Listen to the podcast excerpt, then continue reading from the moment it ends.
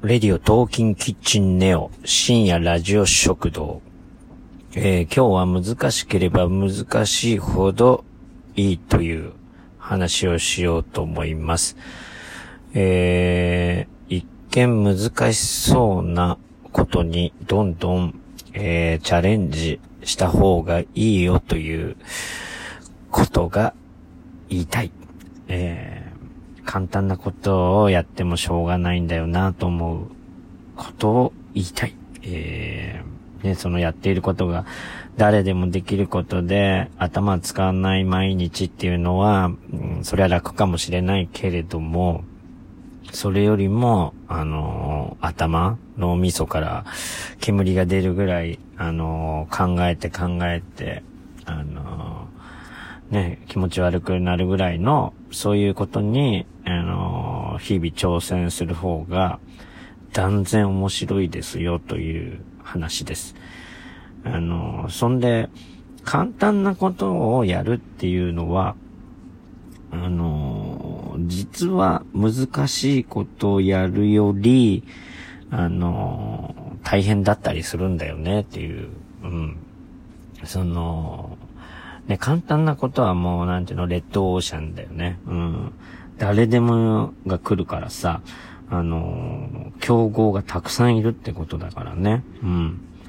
で、難しいってことはね、もう、そりゃみんなが来ないんだからさ、うん。実は良かったり、あの、簡単だったりするというところなんだけどね。うんうん。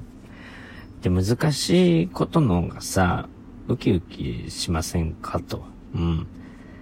あの、まあ、難しそうなだけのことがほとんどだからね。うん。大体は難しそうに見えるだけで、えー、実はゆっくりじっくり取り組めば、それほど難しくないというケースが多いと思うんだよね。うん。同じ人間が作り出す課題なんで、そもそもそんな、うん、難しいわけがないと思い込んで進むと、まあ、大体大丈夫ですよ。うん。で、本当に本当に本当に本当に難しい問題にぶち当たったならば、それはもう本当にラッキーなことで、とことん味わえばいいんですよ。うん。面白いじゃねえかって思って、あの、ね、誰もができないならやってやろうじゃないかぐらい、うん、な気持ちで、うん、進むっていうのがいいんじゃないかなと。うん。